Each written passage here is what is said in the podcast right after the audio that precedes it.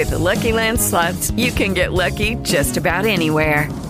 This is your captain speaking. Uh, we've got clear runway and the weather's fine, but we're just going to circle up here a while and uh, get lucky.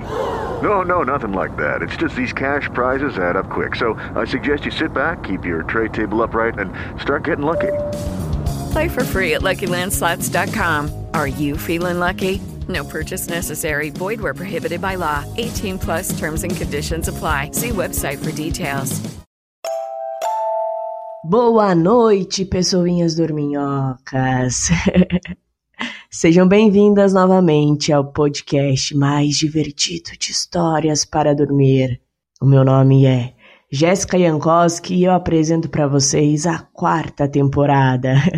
Na última temporada eu trouxe histórias do folclore pelo mundo, então eu pensei que nada mais justo do que nessa temporada trazer histórias do folclore brasileiro que não são tão exploradas e não são tão conhecidas. Eu conto com a ajuda de vocês, porque pode ter alguma história muito bonita na região que você mora que eu não conheço. Então peço para que me procure no Instagram, podcast.histórias e compartilhe comigo histórias regionais do lugar de onde você é. Vou adorar te conhecer e vou adorar conhecer as histórias que tem por aí. Beijos e boas histórias. With the Lucky Land slots, you can get lucky just about anywhere. This is your captain speaking. Uh, we've got clear runway and the weather's fine, but we're just going to circle up here a while and uh, get lucky.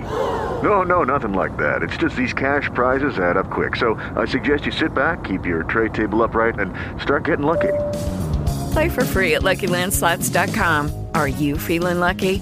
No purchase necessary. Void where prohibited by law. 18 plus terms and conditions apply. See website for details.